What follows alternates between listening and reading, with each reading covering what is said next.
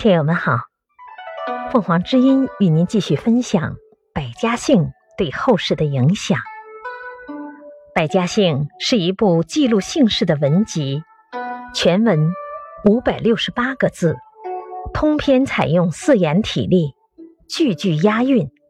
虽然它的内容没有文理，但读来顺口，易学好记，与《三字经》千字文相配合，成为中国古代蒙学中的固定教材。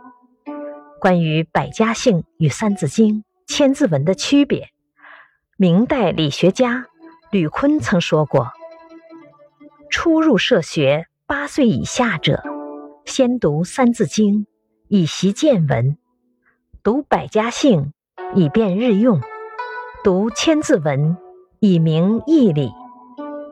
感谢收听，欢迎订阅。